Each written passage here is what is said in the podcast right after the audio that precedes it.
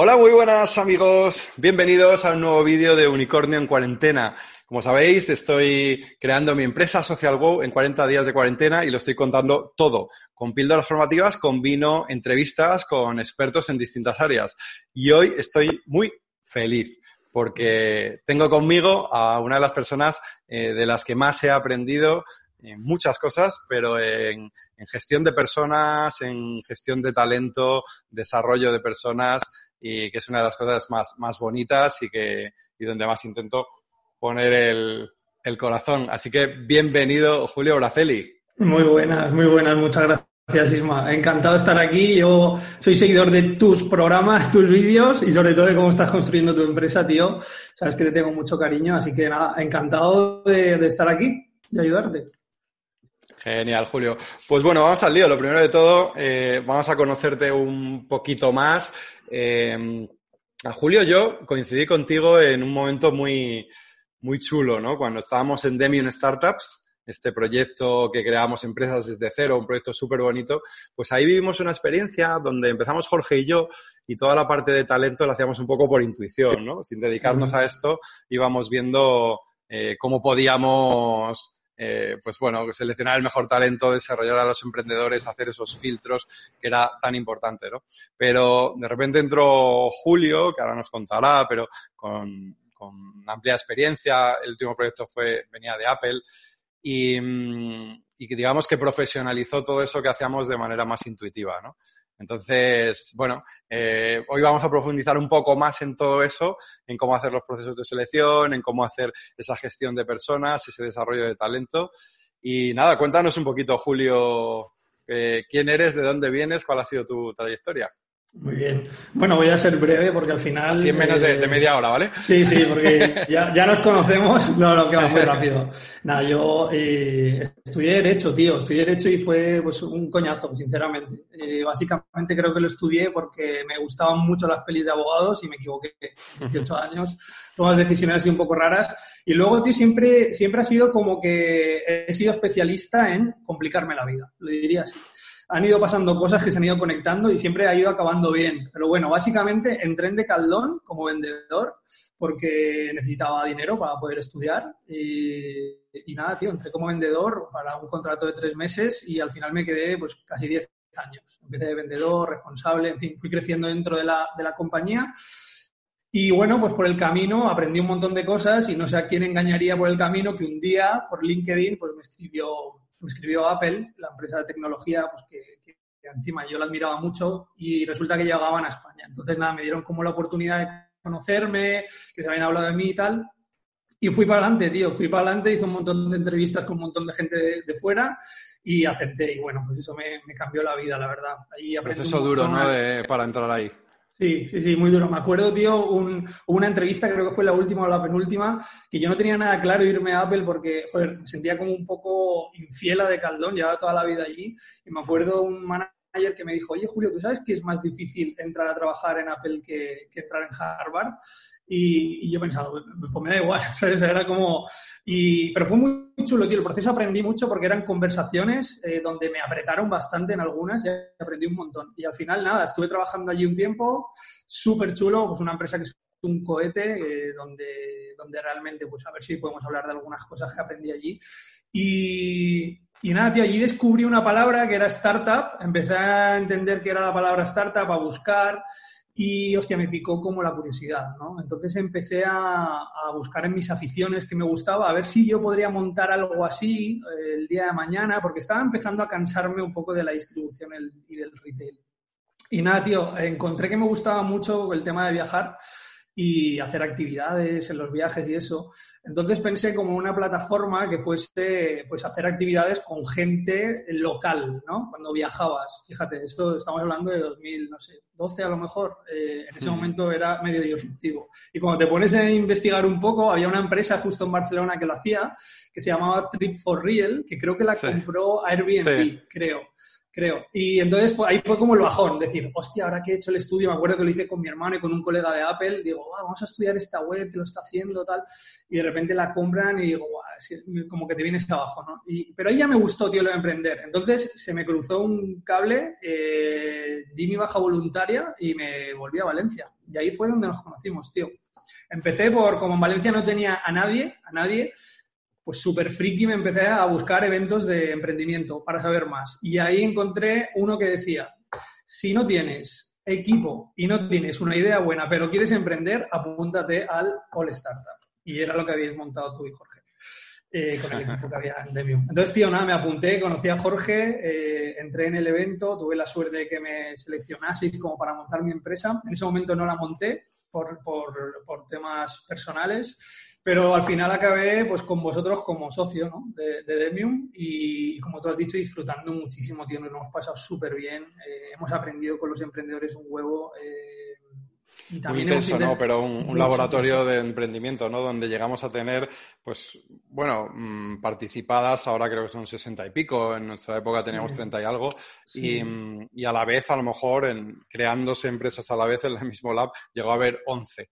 Sí, sí, están creando a la vez, ¿no? Entonces, un laboratorio de un montón de personalidades distintas, sectores donde aplicar toda esta parte de management y demás, ¿no? Tú lo has dicho, tío Isma, un laboratorio. O sea, yo me acuerdo que tenía que entender que, pues, qué competencias hacen que un emprendedor sea bueno. Y, y ahí estaba aprendiendo qué significaba CMO, CTO, CEO y que eran competencias diferentes. Entonces, a investigar y entender cosas para luego seleccionar mejor y metiendo cagadas, acertando y vas aprendiendo. Pero sobre todo me quedo, con que aprendimos un huevo y me lo pasé brutal. De me estoy súper agradecido, la verdad. Súper agradecido. Muy, muy guay. Y nada, tío, eh, mis ciclos motivacionales normalmente, yo creo que porque somos medio late millennials, que contábamos antes, eh, unos dos años, tres años, me parece que como que necesitas un reto nuevo. Y nada, tío, en Demium, pues la verdad que, que me facilitó poder salir.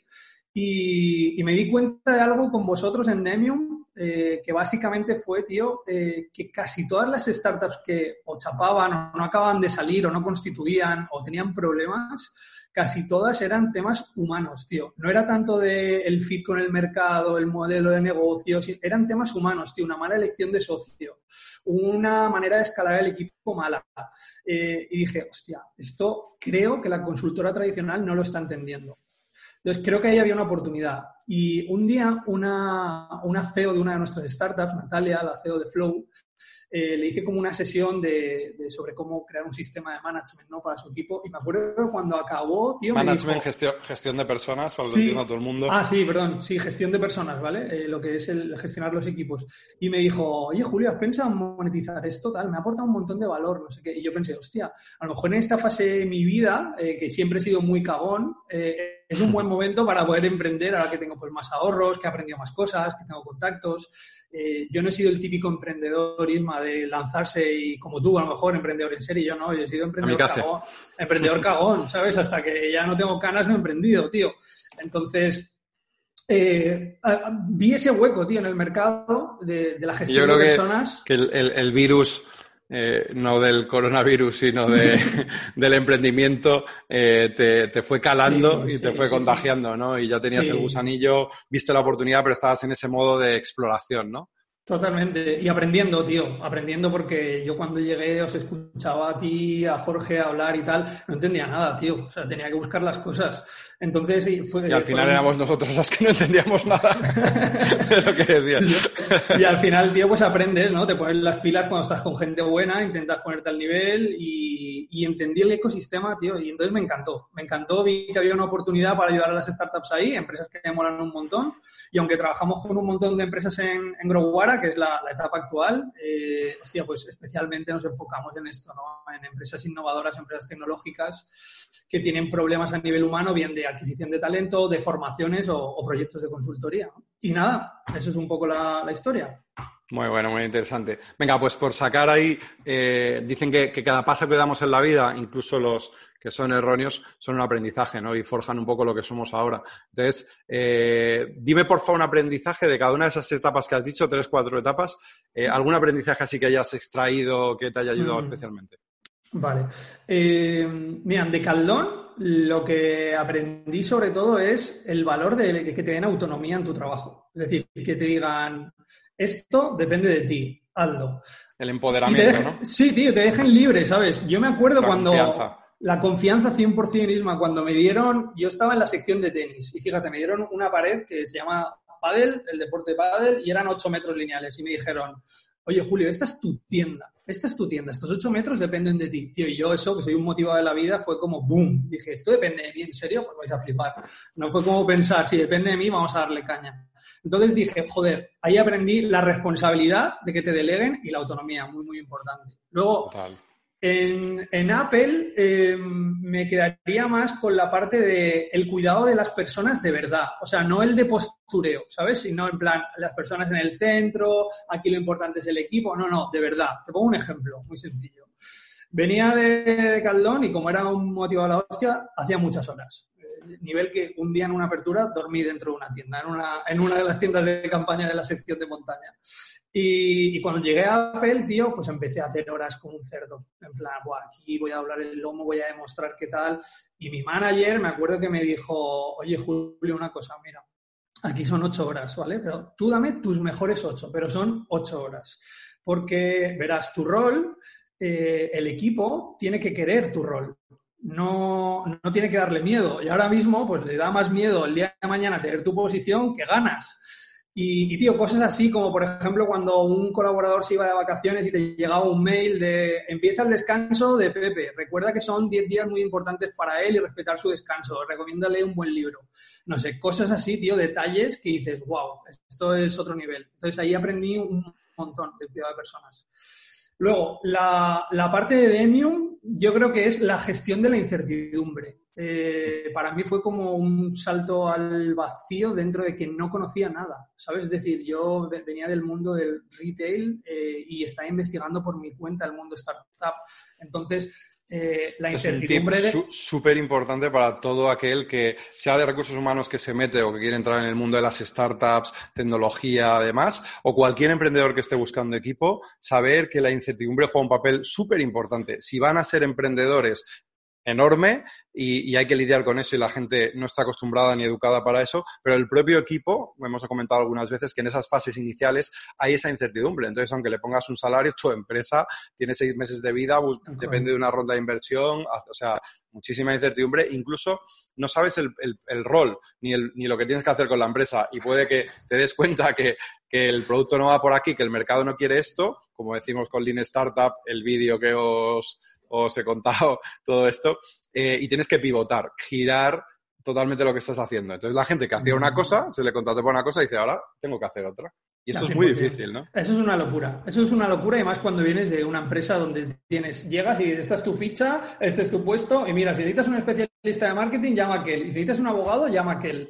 Y, entonces... Con tu job description. Sí, sí, esto es lo mío, definida, ¿no? Exacto, exacto. Esto es lo mío y en esto lo tengo que petar, porque esto es lo mío. Ahora, en cambio, entras en Demium y me acuerdo el primer día, tío, nos sentamos nosotros tres, Jorge, tú y yo, en, una pizarra en blanco y dijimos, vamos a escribir la misión, vamos a ver qué, qué hace alguien de talento. Y fue súper divertido. La cambiamos cuántas veces, 50 veces.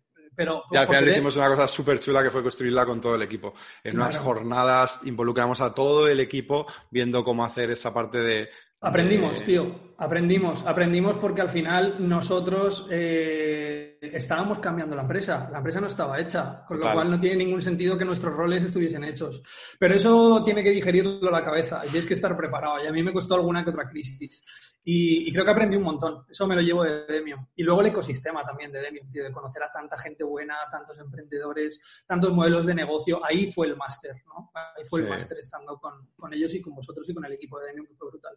Y ahora en Growara, pues eh, yo te diría la capacidad de reinventarse. Tío, o sea, creo que ahora mismo, imagínate tener una agenda de talento en pleno COVID, ¿sabes? Donde el, mayor movimiento laboral que hay es el ERTE, son los ERTES. Pues ¿Y a mí eso de, pues nada, nos hemos, eh, hemos pivotado y estamos ayudando a las empresas a gestionar sus ERTES, ¿no? Por ejemplo.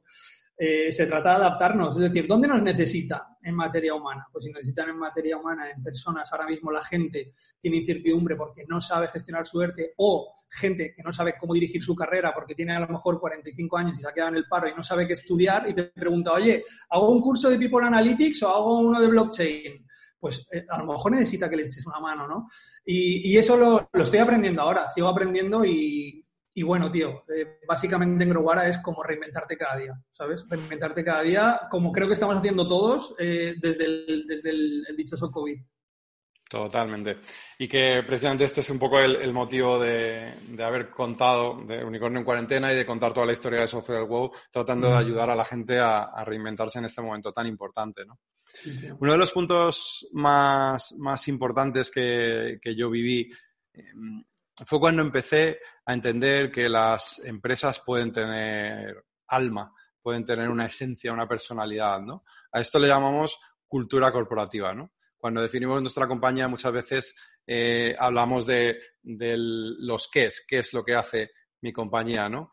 Eh, o incluso los cómo, pero esto que, lo explica perfectamente Simon Sinek en el, Círculo Dorado en una charla TED espectacular, os la recomiendo, pues habla del Círculo Dorado que es construir desde el por qué cuál es la razón de ser de la compañía, cuál es la esencia, ¿no? Yo creo que va muy ligado a esa cultura corporativa. Cuéntanos cómo defines tú la cultura corporativa y si realmente crees que es importante. Sí, yo, creo que es esencial, tío. O sea, al final, eh, como es un concepto abstracto, ahí, tú entras en Google y pones qué es la cultura y te salen 20.000 conceptos. Es súper difícil. A mí me gusta cómo usar símiles. Yo, yo, creo que, igual que todas las organizaciones o empresas, podemos decir que tienen una estructura parecida, eh, pasa con los humanos, ¿no? Todos tenemos una estructura parecida, pero luego cada una tiene una personalidad. En las empresas pasa igual. Eh, eh, la cultura sería esa personalidad. Y, cuando coges el concepto de personalidad y lo divides en muchas cosas, pues te salen los valores, las actitudes, las, prácticas, las metas que tienes. Entonces, en definitiva, yo creo que la cultura es la personalidad. Eh, me mola mucho definirlo como el pegamento invisible. ¿Sabes? La, cosa que nos une y que nadie ve, pero que nos une. Eh, porque cuando no compartes los valores, por ejemplo, tío, aunque nos guste em, el trabajo un montón, si no compartimos los valores, va a haber fricciones, vamos a estar cómodos. Entonces me parece esencial. Es eso, pegamento invisible, el ADN. Yo creo que, lo más importante es tener muy claro que tu cultura es tuya y que no estás haciendo un copy-paste de la cultura de Netflix, sino que es tuya de verdad y cómo lo has construido. Eso pasa mucho, tío, en los emprendedores y lo veo mucho en las startups. vamos a trabajar la cultura.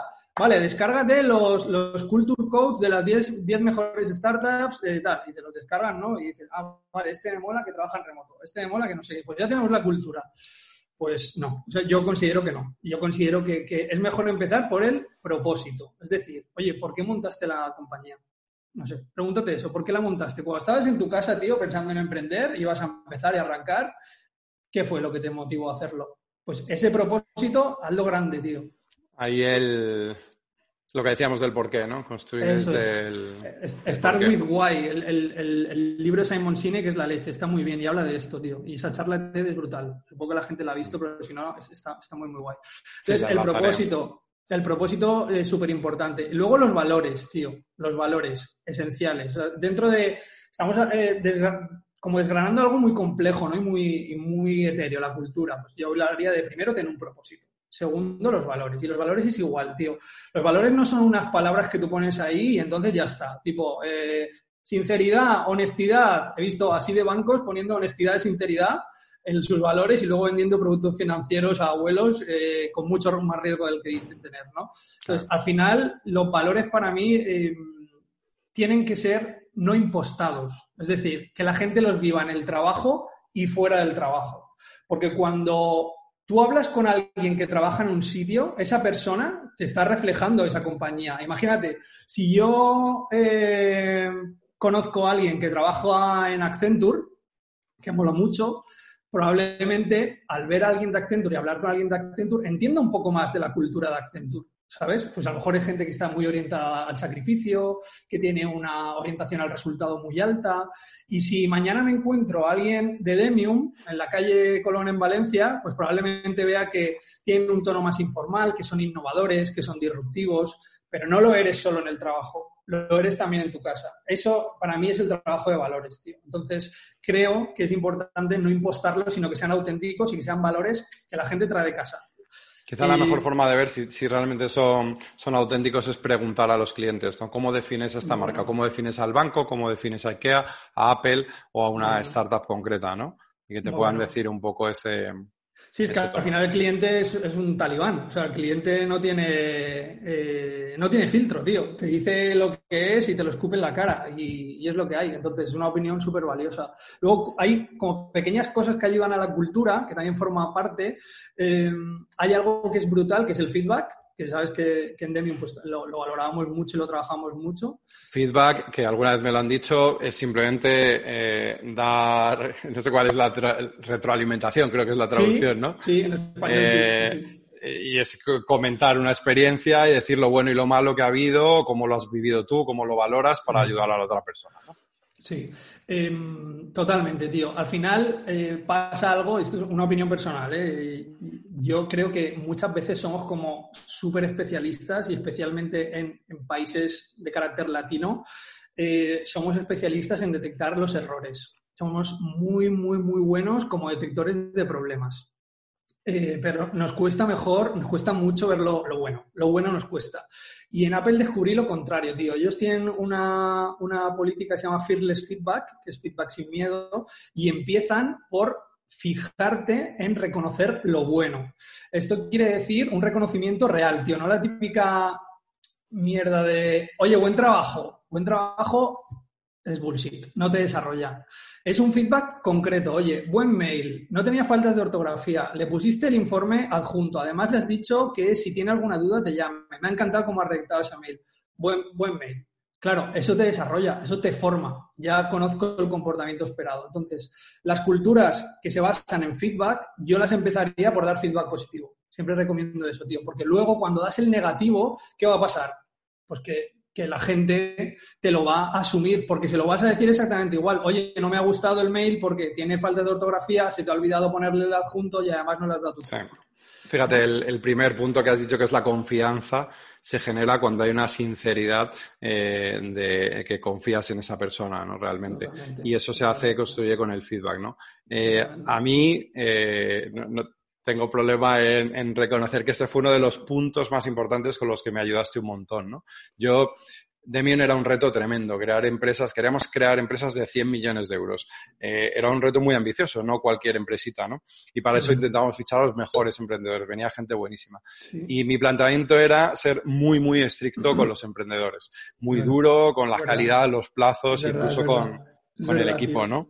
Y era un poco risto, ¿no? Entonces, es verdad, es verdad. Es verdad que en el corto plazo eh, me odiaban e incluso gente lo pasaba mal porque les apretaba mucho, tenían situaciones de mucho estrés conmigo y nunca era suficiente, me decían, ¿no? Y luego podía dar buenos resultados el haber sido tan exigente. Pero por eso yo pensaba que era una buena eh, fórmula y que les hacía un favor diciéndoles todo ese feedback negativo, pero efectivamente no daba. El, puntualmente decía, oye, muy bien, es total, pero la palmadita en la espalda, ¿no? Entonces ahí me, me ayudaste a, a, darme cuenta de, de este problema, de por qué no valoraba a la gente lo suficiente y muchas veces también es un problema tuyo, ¿no? De, de, tu propio ego, de no reconocer a los demás, ¿no? Tú te comparas, tú te, te ves aquí, el otro aquí, por tanto, ¿no? Entonces cuando empiezas a ser, hice un trabajo para tratar de ser más humilde, para entender que yo tenía una progresión, he tenido momentos en mi vida que he sido un desastre, hay cosas que ahora hago mejor y otras que soy un desastre absoluto, ¿no? Y cada uno tenemos nuestras capacidades, ¿no? Empecé a valorar mucho más a las personas y fue auténtico, porque primero di el feedback positivo impostado. Digo, vale, como estrategia, Julio me dice que tengo que dar cinco feedback positivos al día, pues voy a darlos. Y nada cambió, ¿sabes? Me decían, ya está el pesado. Pero luego lo empecé a hacer de manera sincera y os digo que fue un cambio radical porque me conectó mucho más con la gente, porque realmente valoraba lo que hacían, ¿no? Y eso lo percibían y esa confianza era un cambio radical. Ellos salían de la zona de bloqueo y empezaban a construir, a aportar. 100%. Es gasolina, tío. Es el feedback en positivo cuando no es paja, es decir, cuando es de verdad, es gasolina. O sea, el reconocimiento bien estructurado es brutal. Pero en todo, ¿eh, Isma, tío, o sea, yo pienso que es un mantra para tu vida. Eh, imagínate, eh, y yo invito a la gente que nos esté viendo a hacerlo, tío, incluso con familiares. ¿Cuántas veces le hemos dicho a nuestra madre o a nuestro padre que han hecho algo bien bien, bien dicho.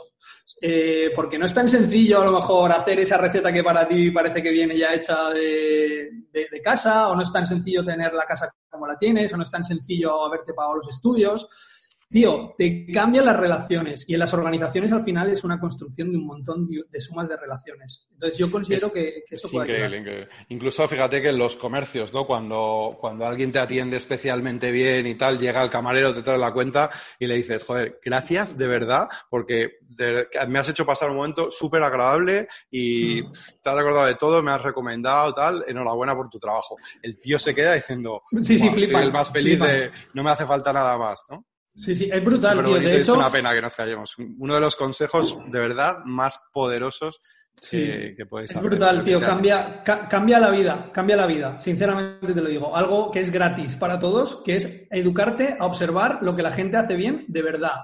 Eh, y tú lo has dicho, tío, y me pasa siempre cuando eh, tengo un servicio que me, no sé, voy a un restaurante, voy a algo, tío, me atienden súper bien. Cuando llamas a alguien, se piensan que vas a poner una reclamación, tío van con miedo porque, hostia, ¿qué falta? ¿Falta algo? Te dicen, ¿falta algo? No, no falta nada. Te quiero decir que me ha encantado cómo me has atendido, tío. Siempre sonriendo, súper rápido, genial. Y se van y eso es gasolina. Y no cuesta nada. Creo que eso es clave también para construir una cultura. Creo que es bastante importante. El libro súper interesante, que parece autoayuda, pero es buenísimo, de Del Carnegie, eh, de cómo hacer amigos e influir en las personas, también insiste mucho en esto y a mí me dio unos tips maravillosos para, para aplicarlo. Vale, pues por cerrar este tema de cultura, ¿cómo construirías eh, una cultura? ¿Qué consejos le puede dar? ¿Qué pasos puede seguir un emprendedor que empiece con esto? O empresario. Lo, más importante, es decir, lo primero es, si vas a construir tu empresa, lo que hemos dicho, si vas a construir tu cultura, eh, comparte tu propósito, compártelo con todo el mundo. Y es algo que tienes que tener en tu discurso diario. Tú, Isma, lo haces eh, cada vez que pones un vídeo, cada vez que subes un contenido, compartes tu propósito. Yo todavía no he visto una comunicación tuya que no diga eh, lo mejor que podía hacer para ayudar al resto es compartir este camino. Ese es tu propósito, tío. Pues esto, algo tan sencillo como eso, construye cultura. Porque cualquiera que vaya a trabajar contigo mañana va a saber que si se quiere quedar todo el conocimiento, todo lo que hace para él, no va a encajar contigo. Lo tuyo mm. es regalar, dar, dar en abierto. Luego, eh, la otra parte, eh, construcción de los valores. Construcción de los valores. Valores eh, en el sentido que hemos dicho, es decir, definirlos, pero definirlos desde la verdad de qué gente busco y con qué gente quiero trabajar si las cosas viniesen mal dadas el día de mañana. Otra cosa importante para la cultura, diseñar oportunidades, es decir, tener oportunidades preparadas. La gente buena no quiere una tarea y no quiere un trabajo, quiere una carrera. Entonces es importante el diseño de oportunidades. Tú ahora tienes una necesidad, Isma, imagínate que estás petándolo con esto y necesitas, y a lo mejor estás agobiado y necesitas un community manager. Ya, tío, pero no vamos a fichar un community manager, vamos a fichar a Pepe que tiene la ilusión del día de mañana ser CMO pero va a empezar por community manager. El planteamiento es diferente y eso en la cultura hmm. tiene que estar también. El planteamiento es totalmente diferente. El plan de carrera, ¿no? Hmm. Totalmente, totalmente. Y, luego me gustaría decir, tío, respecto a la cultura, que mucha gente eh, es como que, que piensa que es más postureo que otra cosa y cuando se enfrentan a la guerra del talento, la cultura es como la herramienta más potente que tienes para reclutar actualmente, sobre todo en entornos donde los perfiles se eligen. Hablemos de perfiles tecnológicos. En condiciones similares económicas y del puesto de trabajo, la cultura es decisiva. Y estos perfiles lo van a valorar más. Me encuentro un montón de startups diciendo, oye, no entiendo por qué se me va a este si tiene el mismo modelo de negocio que yo, es la misma, es la misma oferta y tal. Es que su cultura es el doble de mejor que la tuya, en todo en las herramientas que le dan, en cómo lo cuidan, en su preocupación real por ellos, en herramientas de desarrollo. Totalmente. En definitiva. Absolutamente. Fíjate, ahí es, un tema interesantísimo. En cada tema que hablo contigo siempre nos podemos quedar horas, ¿eh? Pero bueno, voy a intentar dosificar, pero meto una cosita más para cerrar. Eh, decía en otro de los vídeos que, que las, de las, el top 10 de empresas más, más potentes del mundo, em, con mayores ingresos, eh, hay ocho startups grandes startups, empresas tecnológicas con esta nueva forma de hacer negocios, ¿no? Donde la cultura es súper importante. Google, eh, Apple y todas estas, lógicamente.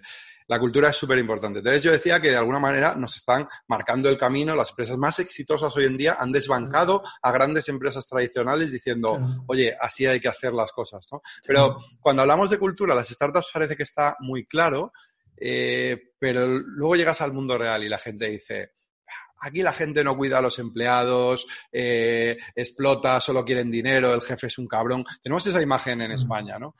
la pregunta es, ¿crees que ese cambio es real, es importante y se va a ir produciendo? Es decir, las empresas que lideren el futuro, eh, ¿crees que van a ser ese empresario cabrón explotador o serán empresas de verdad comprometidas? ¿Es postureo o es profundo?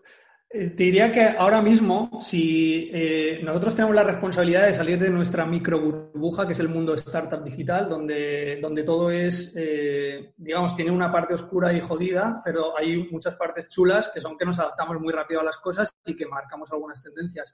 Pero si miras macro y miras el volumen de empresas, de pymes que pueda haber, de pymes de estructura familiar, no es la realidad, ¿vale? No es la realidad que hoy en día el empleado encuentre culturas súper, digamos, dinámicas que, te ponen, ¿vale? No es verdad. Sí que es cierto que creo que vamos hacia eso y que cada vez más estamos viendo patrones de éxito de empresas que cuidan a la gente con una preocupación real. Pero creo que queda camino, creo que todavía queda camino.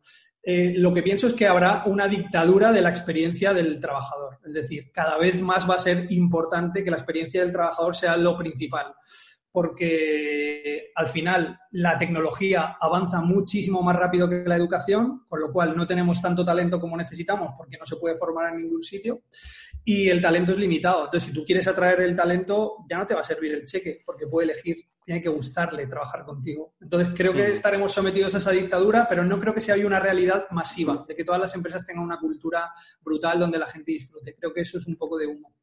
Vale, y por poner, porque la gente acaba de entender de qué estamos hablando, me acuerdo que en Demian trabajamos mucho esa parte de cultura, ¿no? Al final para mí es como cuidar todos los agentes que intervienen en la empresa, ¿no? Cómo es la relación con proveedores, cómo es con los socios, con los trabajadores, inversores también y, con los clientes, sin duda, ¿no? Eh, en Demian había un artículo muy chulo que decía la empresa más feliz del mundo, ¿no? Y, bueno, y salimos en la tele hablando de estas cosas y tal. Em, dinos algún elemento que, teníamos para que la gente entienda qué cosas se pueden aplicar, son reales y, pueden aportar mucho valor. A ver, no, era nada así súper disruptivo en ese momento, simplemente que, decidimos cómo crear entre todos la, compañía un poco con la que soñábamos y, luego, pues mira, no ha dejado de mejorar, ¿sabes? Nos quedamos ahí y han seguido creciendo y mejorando. En ese momento recuerdo que creo que abrimos la la política salarial, creo que no había, no había salarios secretos, creo que todo el mundo podía acceder al salario de todo el mundo, creo recordar.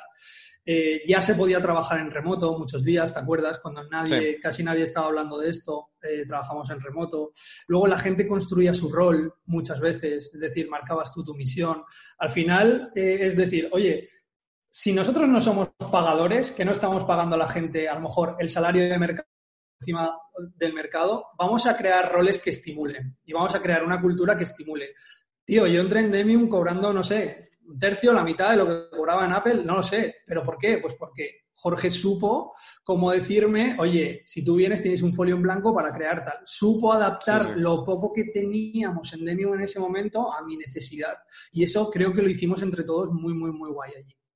Y un desarrollo luego haciéndote socio, ¿no? Donde pues, sí, es verdad. Pues, has podido tener más rentabilidad que con un buen salario, ¿no? Totalmente, al final fue una apuesta, eso siempre lo cuento, que, que fue como mi, mi, emprendimiento con arnés, ¿no? Es decir, porque, no te, porque tienes un salario, tío, no puedes decir que estás emprendiendo. Pero realmente, joder, eh, hostia, lo sentí como mi empresa y sigo sintiendo que es mi empresa. O sea, tengo muchísimo cariño. Qué bueno. Me alegro mucho. Em, bueno, vamos a pasar al siguiente punto, que son los procesos de selección. ¿Cómo atraemos ese talento y cómo evaluamos? Es quizá de las cosas que más le cuesta a las empresas, eh, donde veo eh, que, cuesta mucho identificar, separar, desgranar la paja del trigo, ¿no? Entonces, ¿cómo lo enfocas tú y qué, tips les puedes dar a las empresas? Vale. aquí yo creo que, el, el, primer mensaje a lo mejor tendría que ser como, como comentar a la gente que nos está viendo eh, el cambio de paradigma en la selección. Fijaos, eh, normalmente lo que hacen las empresas es que publican un anuncio y esperan que el, talento pique, ¿no? Es como lanzar la caña, tú te sientas, esperas y bueno, como el cebo es muy bueno, pues vendrán y picarán. Y, eso es obsoleto, aunque muchísimas empresas todavía siguen trabajando así, es obsoleto. Ahora hay que funcionar más como, un imán. De hecho, eh, el concepto de reclutamiento es como, joder, contra tu voluntad, ¿no? Te recluto, ¿no? Y el concepto de atracción de talento es diferente. Fíjate el poder de las palabras, tío, que es totalmente diferente. En ese sentido, eh, eh, hay un libro muy bueno que se llama The Talent Magnet, que está muy, muy, muy guay sobre esta estrategia. Y creo que es lo primero que tienen que ponerse. Es decir, oye, vamos a ver, los buenos eligen. La gente buena normalmente no está solo en un proceso de selección, suele estar en más de uno. ¿Qué puedo hacer yo para mm, que esta gente se fije en mí?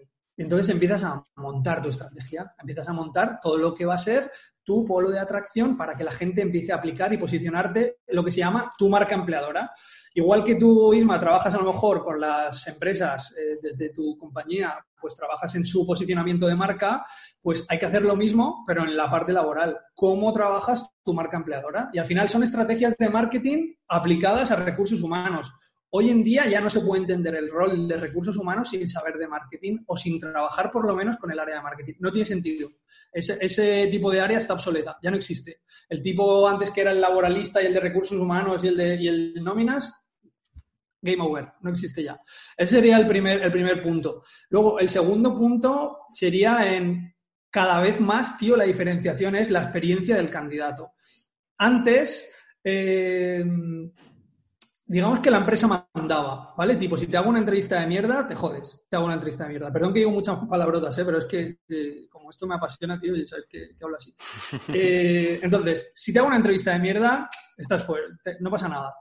Eh, si no te doy feedback sobre la entrevista, no pasa nada. Si te digo una oferta y el día siguiente te digo otra, no pasa nada. Ahora ya no. De hecho, es una sensación de ansiedad, ¿no? Del candidato. Muchas veces ese proceso de selección. ¿Qué pasas con las entrevistas donde a veces ahí pum pum le aprieta y le ponen bajo tensión, ¿no? A saco, es que no es una buena experiencia. No sales diciendo, wow, quiero trabajar allí, sino sales diciendo, joder, como me toque trabajar con ese, madre mía. Eh, entonces, en este sentido, hay un, concepto que se llama Candidate Experience, ¿vale? Que es la experiencia del candidato, y para trabajarlo es súper sencillo, ¿vale? Para, eh, voy a poner un ejemplo porque no hace falta ser ni experto en recursos humanos ni leches. Es muy sencillo. Eh, se llama Candidate Journey Map, ¿vale? Candidate Journey Map, el viaje del candidato, vamos a decir. Imagínate que tienes que hacer, sin tener ni idea, una crítica de un restaurante. Si tienes que hacer una crítica a un restaurante, pues entonces resulta que sin ser un gran crítico, sin ser un experto, pues probablemente lo fasearías y dirías, bueno, a ver cómo es la parte de cuando me saludan, cómo me sientan, cuando me dan la carta, cuando me ponen el primer plato, el postre, etcétera. Y en cada fase pues podrías decir algo a mejorar y algo que funciona. En la Candidate Experience es igual.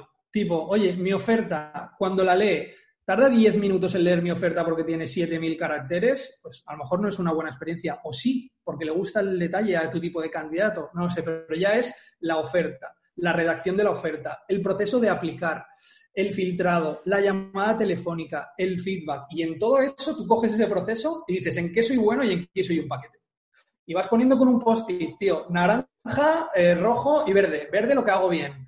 Y pides feedback a tus, a tus candidatos. Oye, mira, te llamo para saber qué tal. Hace un mes estuviste en un proceso, creo que no lo hemos hecho del todo bien. ¿Qué me puedes contar? ¿Qué mejorarías? Y al final, tío, eres imbatible porque vas cogiendo mejoras de tu gente y los que no seleccionas, en vez de quedarse súper quemados contigo, dicen, wow, esta gente es buena, tío. Aquí tengo que intentar trabajar otra vez tengo que tocar esa puerta otra vez. Es diferente. Y ese enfoque me parece clave a, la hora de, estrategia de, de, Totalmente. ¿Vale? Sí, sí, un cambio radical también he visto cuando se ha aplicado esta. Sí, sí, es que, es que es brutal. Es que luego eh, tienes embajadores de tu marca y no están trabajando contigo. Y es por pequeños detalles, por pequeños detalles. Y, y, luego nada, como guinda otra estrategia, y con esto ya termino en esta parte si quieres, es tener una propuesta de valor igual que tú tienes una propuesta de valor, y el otro día lo, comentabas, no sé con Roberto Touza, creo, eh, sobre la propuesta de valor, ¿no? Del modelo de negocio y demás. Sí. Pasa igual para el talento. Hay que tener una propuesta de valor al talento. Entonces, oye, para el talento interno y el externo, para los que ya tengo y para los que van a venir. Muy fácil de diseñar esto. Coges tú, no hay, no hay una metodología, no hay que estudiar un gran curso, tío, googlea un poco, que hay 25 modelos y están chupados y son gratis. Eh, divide tu eh, propuesta de valor en áreas. Imagínate que una va a ser compensación, otra beneficios, otra desarrollo, otra va a ser mm, carrera, no sé. Y en cada una de esas dices, oye, a mi gente para que se quede conmigo, ¿qué les ofrezco? Pam, pam, pam, pam. Cosas que puedo hacer, no, no fumadas, sino cosas que puedo hacer. Y ya tienes una propuesta de valor. Entonces, si juntas que ya no estás usando el típico anuncio caña de pescar, que además eh, has hecho y has cuidado la candidate experience porque has mapeado todo el proceso. Y además, cuando van a entrar, tienes una propuesta de valor al talento porque no era humo solo que se quedó en la experiencia de la selección, sino que cuando entran, es verdad, el proceso de atracción es muy diferente. Si se fijan en ti, entonces enamoras, que considero que es de lo que va esto, de enamorar a la gente para que se quede contigo. Total, buenísimo. Vale. Mm, por cerrar esta parte de. Te he hecho una pregunta y has estado ahí 20 minutos, pero bueno. Nada, súper interesante. Em, y por cerrar esta parte, entonces, algunos tips concretos en qué ves en el currículum y cómo hacer la entrevista, que es una de las cosas más concretas que la gente tiene que hacer sí o sí, ¿no? Sí, nada, eh, el currículum, aunque no soy muy partidario de los currículums, es cierto que todavía es... Barra LinkedIn puede ser, ¿no? Sí, sí, tu perfil profesional, vamos a dejarlo ahí. Eh, en, el caso de la mayoría de empresas, que es cierto que utilizan currículums, el currículum te tiene que ayudar a identificar los requisitos que llamamos técnicos. Es decir, si tú buscas un ingeniero que sepa inglés, que tenga una formación en AutoCAD, etcétera, lo ves ahí. Tú ahí no ves si tiene trabajo en equipo, no ves si es un buen líder, etcétera. Entonces, el currículum son los requisitos técnicos de mi puesto son estos. Este es el currículum, los cumple sí o no. Lo macheo. Capacidades barra hard skills barra formación y experiencia. Exacto, ya está, no tiene más, tío. La gente se hace ideas locas, tipo, ah, esta foto no es buena, es que esta foto, si se ha hecho un selfie, será un ególatra. Pues no tiene por qué. Es que no sabes por qué tiene esa foto. A lo mejor, no sé, se le ha roto el ordenador y el tío tiene una iniciativa de la leche y la está mandando desde mm, otro sitio, no sé. Entonces ahí no puedes hacer este tipo de juicios. Y luego la entrevista. La entrevista, vamos a la última, ¿vale? A la, como a la personal, la que podríamos llamar más de, soft skill o de competencias. Aquí normalmente, eh, si vamos a hacer como una guía para, gente que tampoco haya hecho muchas entrevistas, ¿vale? Eh, así, muy sencillo. Tú coges tu, posición, la, la, posición para la que buscas a alguien.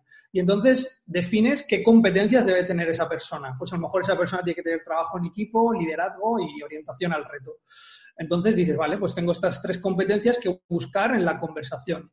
Y una entrevista no deja de ser una conversación donde tú, entrevistador, tienes que generar mucha confianza para poder llegar a la verdad del candidato.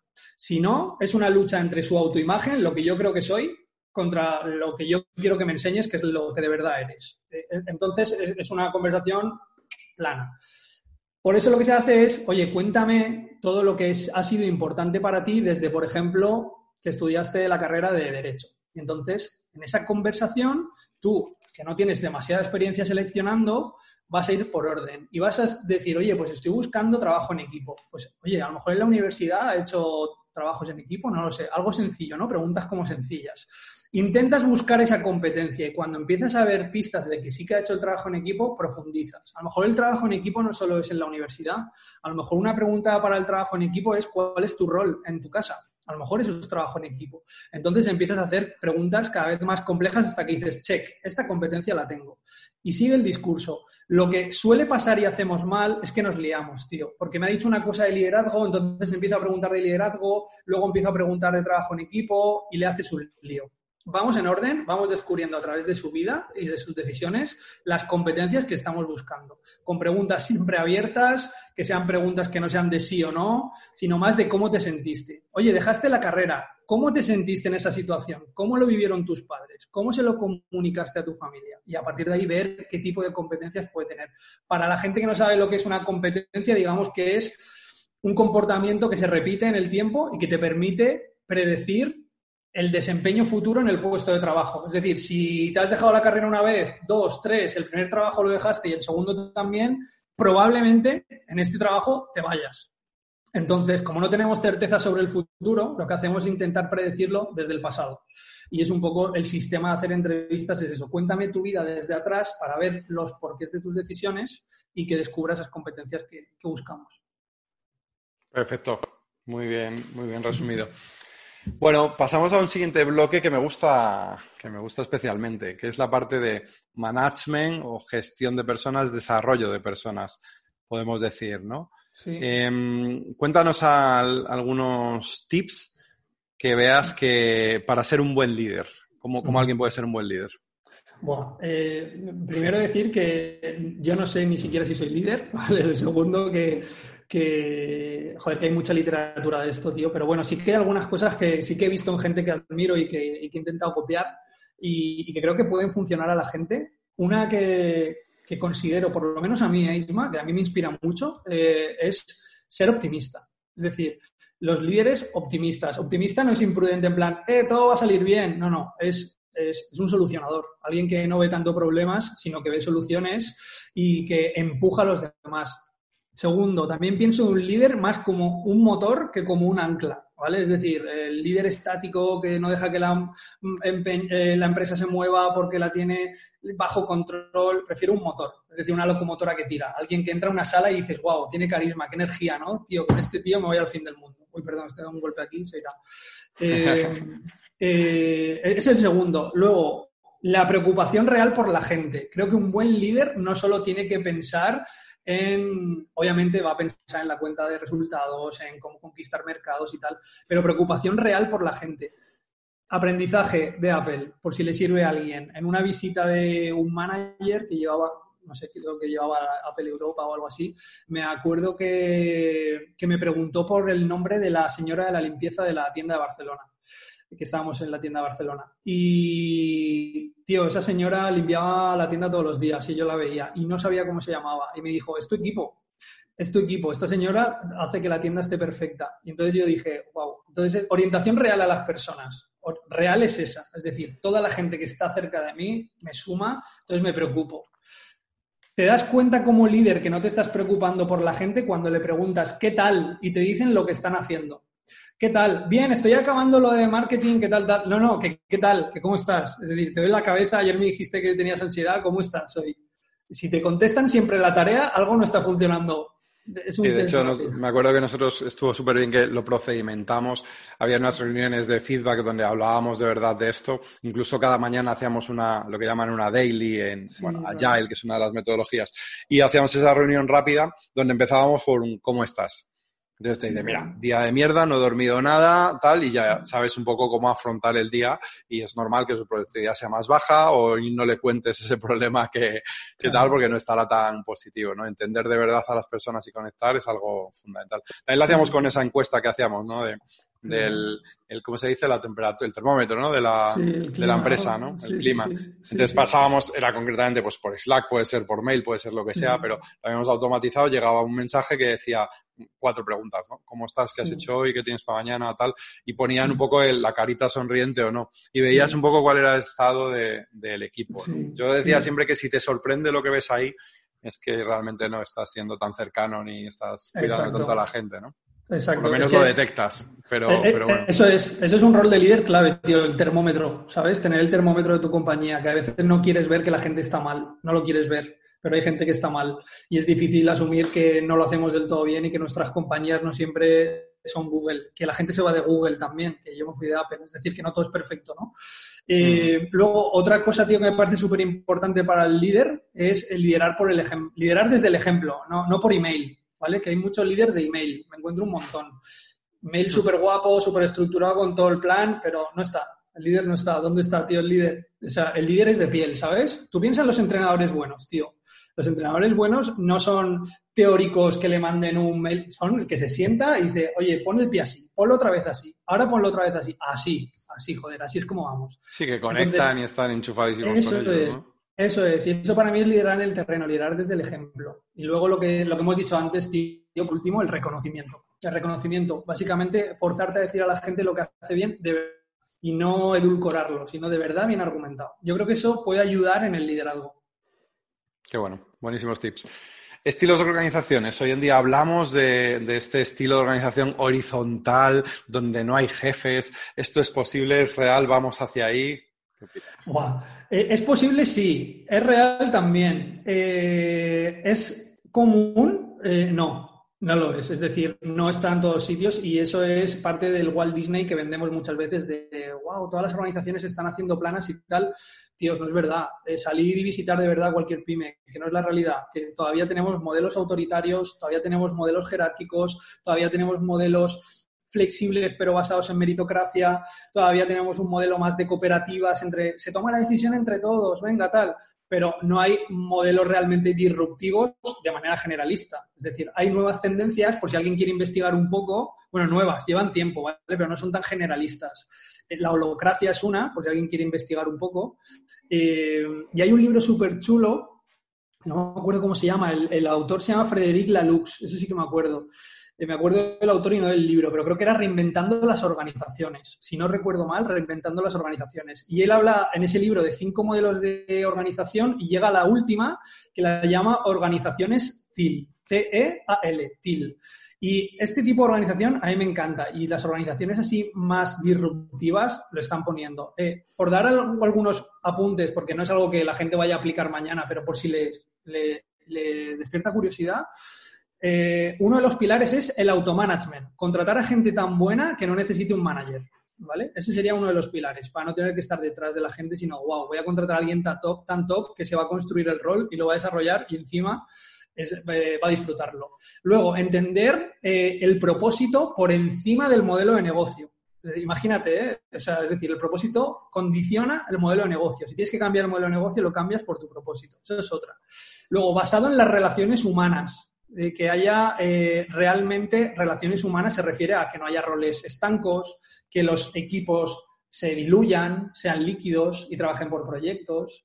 En fin, un montón de cosas súper chulas. No se ve el, efecto silo de los departamentos donde hay esas guerras. Yo que ahora empiezo a trabajar a veces ayudando a algunas grandes empresas y tal eh, a montar temas de startups, aceleradoras y demás. Joder, es alucinante, ¿eh? Cómo, cuesta, cada uno tiene rema para su casa, quiere para su departamento lo mejor y hay unas batallas y unos procedimientos que dices, wow, no siento que sea un único barco y todos estén remando en esa dirección, ¿no? totalmente, no hay nada superior. No, no, no, no, hay un propósito común donde dices, hostia, es que necesito trabajar con uno de finanzas, con uno de marketing y con uno de recursos humanos. Ese es mi equipo estas dos semanas. Ya está, fin, no hay más. Estos son más organizaciones TIL. Es, muy chulo esa parte. Pero lo que tú dices es muy, muy, muy serio, tío. La departamentalización eh, es un cáncer. Es decir, está guay la especialización. La departamentalización me refiero a, no, no, eso es de marketing. Habla con los de marketing tío, no, eso no funciona así, eso no es de marketing, o sea, somos una compañía. Y esto pasa un montón todavía, ¿eh? pero muchísimo.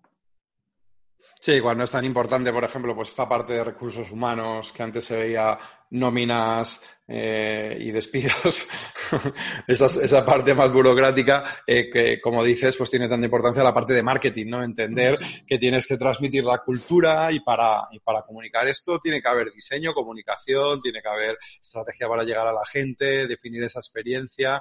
Es un trabajo conjunto de varias áreas de la organización, que eso lo hace súper enriquecedor, ¿no? Es lo bonito, pero hay que entender esta filosofía, ¿no? Sí, sí, totalmente. Es que, no sé, piensa en un equipo de fútbol. Imagina al delantero diciendo, no, no, es que eso es, de, eso es del defensa, no me interesa. Pues, tío, no, has entendido que eres un equipo. Es sencillo. Entonces, en este caso pasa un montón. Pasa un montón. Afortunadamente, las empresas lo están detectando y lo quieren cambiar. Vale, pues muy guay. Última pregunta con esto. Venga, ¿cómo haces eh, la mejor técnica que puedas tener para el desarrollo de personas. Yo siempre digo que un líder, su, misión es em, llevar a su equipo a su máximo nivel, no a un nivel determinado, porque cada uno tiene sus capacidades, pero si todos están en su máximo nivel de, desarrollo, de desempeño, es que estás haciendo bien tu trabajo. Creo que lo decías tú. Creo que me atribuye la frase, pero me parece que era tuya, ¿vale? si es así, pues te retuiteo, ¿vale? ¿Estás de acuerdo? me alegra que me hagas esa pregunta-respuesta. Nada, tío, eh, el desarrollo es una ciencia como súper compleja porque a cada persona le funciona una cosa, pero sí que hay algunas cosas que yo creo que son comunes. Eh, no sé si estarás de acuerdo, Irma, que las organizaciones normalmente, tío, conforme se hacen grandes, reducen las libertades de su equipo. Es decir, cuando somos pocos, casi todos hacemos de todo, conforme, conforme se van haciendo grandes, de repente ya tu rol es más pequeño, ya solo puedes hacer eso y, no debería ser así. O sea, es al revés. Lo que nos ha hecho crecer precisamente es la expansión de esos roles. Entonces, eh, una de las cosas que yo creo que es importante es dar a la gente roles realmente que reten, no fichas de descripción de puestos, sino un rol que rete, un rol casi incompleto, tío, que no lo puedas tener, sino que lo vayas reconstruyendo. Porque si acotas mucho, te pierdes un montón de cosas. No sé si, sabes el ejemplo de una chica, creo que se llama Chris, Krishna Pratt o algo así, que no, creo que era una becaria de Google, que, que claro, como el sistema de Google es opuesto, que realmente sí les dejan apertura a la innovación en cualquier rol, ella creó... 70% del desempeño en su tarea específica, un 20% de desempeño para proyectos comunes que lanzan, pero son más disruptivos y tal, donde nació Google Maps o algunos de estos, y un 10% que puedes dedicar de tu tiempo dentro de la jornada no extra a innovación, a proyectos que te apetezca probar y, y programado dentro de la jornada tienes pues la mañana del viernes, que es quitas todas las notificaciones y estás trabajando en lo que a ti te apetezca y creas que mm. puede aportar algo a la sociedad. Nació Google Earth, Google Maps, eh, Así, tal cual, Google News, Google News, esta chica, eh, Google News, que en España creo que no funciona, eh, lo creó ella, tío, lo creó ella. imagínate un rol que le hubiesen dicho, oye, no, no, que tú te encargas de Google Maps, ¿sabes? Que, que, lo tuyo es Maps, Google News no, no existiría. Entonces, clave de desarrollo de personas número uno, crea roles ricos y no cierres la libertad a la innovación. De hecho, empújala, que luego pasan cosas como la que estamos viviendo y te arrepientes de no haber dejado a la gente innovar. Eh, luego, el desarrollo no se improvisa, crea un sistema. Si un sistema es sencillo, no, es decir, ¿qué reuniones tengo con mi equipo? ¿Qué busco con esas reuniones? Cuál es mi objetivo con ellos, qué recursos pongo a su disposición y me creo un sistema. A lo mejor es una reunión con cada persona one-to-one de una hora al mes, a lo mejor es una reunión de equipo trimestral, a lo mejor es un balance cada seis meses, no lo sé. Cada empresa tiene el suyo, pero crea un sistema y, no lo improvises. otra cosa chula para el desarrollo, creo que puede ayudar mucho, es pensar en el desarrollo no solo en vertical, sino también en horizontal. Pasa un montón que la gente cuando está en la empresa piensa en ser el N más uno, es decir, en crecer. Yo estoy en, de, no sé, de un manager y quiero ser SEM manager. Entonces quiero subir a ser mi manager. Pero esto es imposible mantenerlo, no es escalable porque realmente hay menos oportunidades que gente. Entonces tendríamos a mucha gente descontenta. Entonces yo si fuese manager estaría pensando, hostia, ¿qué sistema voy a montar yo para que la gente pueda crecer también en horizontal?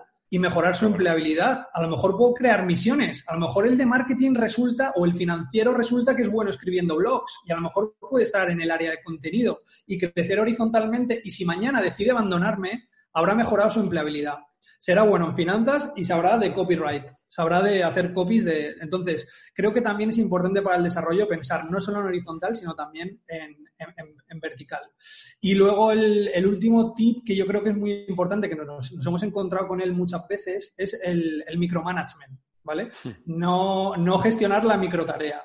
Si tú contratas a gente es porque estás decidido a que trabajen en autonomía. Entonces, hay un montón de managers, tío, de la superrevisión, el envíamelo, el yo lo veo, el eh, que no pasa nada. O sea, asume el riesgo, verás cómo te lleva a otro sitio. El micromanagement. me, gustaba lo que decías, que tú defines un terreno de juego y dices, tú puedes jugar en todo esto, tienes toda la libertad para, y ese terreno de juego tiene que ser eh, no un metro cuadrado porque no va a jugar a nada ahí dentro, ¿no? Entonces él se siente cómodo en eso. Y cuando va ganando la confianza puedes ir ampliando este terreno de juego y decir, joder, pues toma decisiones hasta aquí porque veo que lo vas a hacer de puta madre y tal, ¿no? Entonces esa confianza, esa libertad para poder desarrollarse es lo que hace llevar, que saque lo mejor de sí, ¿no? Claro, tú piensas en, tu caso, por ejemplo, Isma, ahora, eh, ¿cuánto has aprendido tú por no tener un terreno acotado? Por estar en, un campo a través, ¿sabes? Tú estás en medio de un bosque diciendo, pues voy para allá, pues para allá es... vídeos, canales de YouTube, edición, notas de prensa... Eso es, eso. Yo igual, tío, yo no había montado una empresa de cero, ¿sabes? Y ahora entiendo muchas cosas y he aprendido en terrenos que no había tocado en mi vida y he aprendido un montón. Entonces, ¿por qué va a funcionar diferente en una organización? Es exactamente lo mismo, exactamente lo mismo. Y, nada, y, luego eh, quería decir otra cosa de esto, tío, que me ha venido a la cabeza escuchándote, y es que eh, el motor de la formación, eh, el motor del desarrollo, no es el manager hacia el equipo, es el propio equipo. Es decir, es el equipo el que debe demandar desarrollo. Yo no creo que por ser manager tengas la obligación de dar a todos todo. Yo considero que debemos ser el motor de nuestro desarrollo y que esa actitud hacia el aprendizaje, esas ganas, son una ventaja competitiva de la gente, tío. Entonces considero que el motor no debe ser, oye, no me has dado la formación de este mes. Eh, vale, eso me gusta, me estás demandando formación. O si es mucho peor, que llegue el manager y diga, chicos, eh, lleváis dos meses sin pedirme ninguna formación. Idea, creo que la mejor será que hagáis esta. No, no, funciona al revés. Dime tú, ¿qué te quieres formar? ¿Qué recursos te gustarían? ¿Qué presupuestos tiene? Muchas compañías utilizan una estrategia que se llama free training, que te dan un presupuesto, tú eliges dónde quieres con ese presupuesto, dónde formarte, solo con una condición. Tiene que estar ligado con el propósito de la compañía. Entonces, si va a sumar valor, tú le argumentas a tu manager por qué ese training es bueno y por qué ese dinero lo vas a invertir en eso. Es mucho mejor así, tío, mucho mejor. Absolutamente. Bueno, joder, una maravilla escucharte. Eh, creo que un montón de tips que ha salido, como te hacía preguntas muy amplias y le dabas ahí el AVECREM, has sacado un montón de, claves interesantísimas. Entonces, bueno, para, cerrar, eh, me gustaría hacer lo que le llamo el test picadito, eh, donde te hago una serie de preguntas y vas contestando de manera rápida para conocerte un poquito más. Y, con eso yo creo que cerramos esta sesión que ha sido súper chula. ¿Vale? Vale, genial. Bueno, pues al lío, venga. ¿Quién es el mejor emprendedor que conoces? El mejor emprendedor que conozco, eh, yo creo que Oscar Pierre de Globo. Creo que Oscar es el que, sí, de los que he conocido el mejor. ¿Y por qué? Por su, por su, capacidad de visión, por su capacidad de ejecutar un modelo ultra complejo, por federar a un equipo tan grande con tanta incertidumbre, por tener a la legislación en contra en muchos casos. Eh, no sé, son como un montón de cosas, tío, a las que se ha enfrentado y, eh, se ha sabido reinventar. Eh, y me parece que, que estar, creo que están en 75 países, creo que más o menos. Lo hmm. que han hecho es brutal, es brutal. Bueno, el mejor socio que has tenido, sin desmerecer a todos los demás, alguno que te haya aportado especialmente, hayas crecido con él. Pues eh, con Jorge, con Jorge Dobón, porque aprendí mucho observándole, tío. Aprendí mucho y luego porque realmente eh, es muy inspiradora el hambre que tiene. Es decir, mm. la, capacidad de pensar en grande, de llegar a grande, de forzar. Eh, creo que eso en un socio es un valor brutal el, inconformismo y esa capacidad de, visión, ¿no? De decir, oye, pues vamos a ser el líder en incubación de Europa en fase inicial. Hostia, me parece brutal esa visión cuando estás en Valencia en una oficinilla. Total. Eso, me gusta. Vale. ¿El mejor trabajador que has tenido? Alguien que haya dicho, wow. El mejor trabajador que he tenido, wow, qué difícil. hostia. Es que, no te lo esperabas. No, es que son un montón, es que son un montón. Eh, hmm. creo, que eh, creo que una chica que tuve en, en Decaldón, fíjate, en mi primer equipo, que se llamaba Nuria. Eh, no, es por nada de procedimiento ni de tal, sino más, que nada por, por la capacidad que tenía de dar más de lo que yo esperaba, o sea, como de sobrepasar siempre mis expectativas, tío. Era como, hay que hacer esto tal. Y llegaba el día cómo se llama eso? ¿Cómo? Wow effect, efecto wow. Y es por lo que social wow ah, lo llamamos así. Superar expectativas es el wow. Mola, mola mucho. Pues sí, me, me, ha venido ya a la cabeza por eso. Genial. ¿Cómo te organizas el día a día? Tú que estás con tantas cosas y vas a esa velocidad la verdad que soy medio tradicional. O sea, me, organizo el día, el día anterior, es decir, antes de acabar el día, me organizo el día siguiente y utilizo Trello. Tampoco te creas que utilizo Trello, que es un gestor de, proyectos, que se puede utilizar como gestor de tareas. Y bueno, tengo un sistema de etiquetas, de columnas, entonces pues voy priorizando las tareas y demás y hago seguimiento, me pongo avisos y, y bueno, con Trello me apaño bastante bien, la verdad que sí. Perfecto. ¿Un libro que recomiendes? Has dicho varios, pero alguno concreto. Sí, eh, el de eh, Reinventando las Organizaciones es muy chulo. Eh, voy a decir uno que he leído hace poco, que es en inglés. Se llama It's the Manager. It's the Manager. Mola mucho porque es. Gallup ha hecho como un estudio muy, muy grande sobre 52 hitos del trabajo del futuro. Y entonces ese libro recoge un estudio de cómo eso va a casar con ese estudio del trabajo, de cómo va a ser el trabajo del futuro, con ser manager. Y es súper guay ese libro.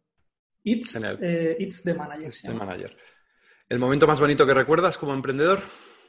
Pues el momento más bonito, creo que cuando cerré mi primer cliente, que fue como, ostras, que igual esto funciona. Eso fue como muy, muy, muy guay. Y luego el día que abrimos la oficina, donde estamos ahora. Eso fue como, no sé, creo que como ver a un bebé. Parecido. No soy padre, así que lo siento. Sí, sí, como decía, guau, mira, tal, esta es nuestra casa, ¿no? Es nuestro sitio. Yo empecé un año trabajando en casa yo solo. Ya ves. Vale, lo más importante en un emprendedor es... Wow. Eh, bueno, no sé, hay un montón de cosas. Yo creo que hay algo como muy clave que es eh, la capacidad de, generar confianza. Porque al final muchas veces eh, en startups especialmente casi, casi manejas en muchas fases iniciales una promesa de éxito. Entonces tienes, tienes que generar como mucha confianza en inversores, en proveedores, en clientes, en equipo al que no le vas a pagar lo que está pagando el mercado. Entonces creo que, hostia, para un emprendedor tener esa capacidad de generar confianza, cuando pienso en alguien muy bueno, digo, guau, este tío es que me lo creía, ¿sabes? Porque realmente me generaba esa confianza. Creo que es importante. Creo que eso puede ser un, un tip bueno. Genial. Amo a la gente que Buah, pues amo a la gente como motivada, tío. Me encanta la gente que se motiva, que entra en un tema y entra a muerte porque se vuelve loco y que se apasiona. O sea, Buah, me flipa, me flipa esa respuesta, tío, me flipa. fichado, fichado. No, básicamente eso, me gusta mucho la gente que eso, tío, se apasiona por algo y lo demuestra, ¿sabes? Y se motivan con, los proyectos, con incluso con la vida. ya te he dicho antes que el optimismo para mí tenía como muchísimo valor y creo que en el trabajo también. Absolutamente, de acuerdo. Bueno, Julio, pues nada, con esto vamos a cerrar. De verdad que ha sido un auténtico placer. Espero que la gente disfrute un montón con todo lo que, lo que has compartido. Eh, yo estoy trabajando la cultura corporativa de Social Wow y, y, bueno, y tengo un anuncio que, pues que me hace mucha ilusión, ¿no? Y es que en unas poquitas semanas que llevamos trabajando en esta empresa y naciendo en pleno coronavirus, pues vamos a, abrir cinco puestos de trabajo, eh, de los cuales dos serán socios. Em, y, bueno, pues hemos empezado a tener clientes, a tener consultores y, y eh, la verdad que, me hace sentir muy feliz. Espero que poder transmitir esta cultura corporativa, hacer algo diferente porque la, misión de Social Wow es ayudar a las organizaciones, a las, a las pymes eh, a, llegar a su máximo nivel, ¿no? A ser más felices, a desarrollar su máximo potencial, porque hay mucha gente muy buena que a veces le hace falta eh, un apoyo, ¿no? Desde quizá esta tecnología, procesos y marketing, ¿no? Que será un poco lo que les, les aportemos. Pero hay un elemento ahí intrínseco que es que eh, quiero hacerlo de una manera que de verdad sean esos valores, eh, se transmitan en toda la cadena, ¿no? Y que de verdad cuidemos a los proveedores, a los partners, al equipo, a los socios y, a estos clientes también, ¿no? De alguna manera, quiero tangibilizar que es posible crear una empresa rentable y hacerlo con, con valores, porque creo que necesitamos. Es un esfuerzo muy grande, por eso este ejercicio de transparencia donde estoy contando todos los números, la estrategia y absolutamente todo, pero, pero creo que puede ser positivo y al final esta es mi motivación, ¿no? Entonces, eh, bueno, espero que se, suman que se sumen al proyecto toda la gente que comparta estos valores, ¿no? Qué guay, ¿no? La verdad es que eh, a nivel cultura tú ya tienes un montón de contenido audiovisual que habla mucho de ti, del sentido del proyecto y lo primer, la primera prueba de, selección tiene que ser que se vean todos los vídeos y que realmente... No me lo vería ni yo. llevas, 20 ya, ¿no? 30, no Sí, sí, 20 y tengo cuatro aquí ya preparados y tal. O sea que bueno, una, una barbaridad, la verdad que muchas horas hay. Pero bueno, que vea algunos sí. Bueno, pues si quieres cerrar con un consejo en este momento que, de cambio, ¿no? Que, puede ser un momento complicado, eh, ¿algún consejo para la gente? Y con esto cerramos. Bueno, más que consejo, decir un poco algo en lo que yo me estoy obsesionando un poco, como he dicho antes, la motivación es, el, formarte, lo que llaman técnicamente, a mí no me gusta mucho la palabra, el reskilling, ¿no? Que es como desarrollar nuevos skills, desarrollar nuevas habilidades. Entonces, ahora que hemos tenido tiempo, que tenemos tiempo, aunque no es la mejor situación, porque cada uno pues tiene una realidad, creo que es importante que como nos enfrentamos a un entorno tan incierto, decir, oye, ahora, si me tuviese que formar, ¿dónde me formaría? ¿Qué podría aprender ahora? Y creo que ese chip nos va a ayudar a adaptarnos más, más, y más rápido. Una maravilla, Julio. Muchísimas gracias, de verdad. Podéis seguir a Julio todas las redes sociales en Growara. Contad con ellos que hacen un trabajo excelente. Y, y, nosotros nos despedimos. Seguimos haciendo vídeos en Unicornio en Cuarentena. Tenéis toda la información en socialwow.club. Muchísimas gracias y nos vemos. Hasta luego. Hasta luego.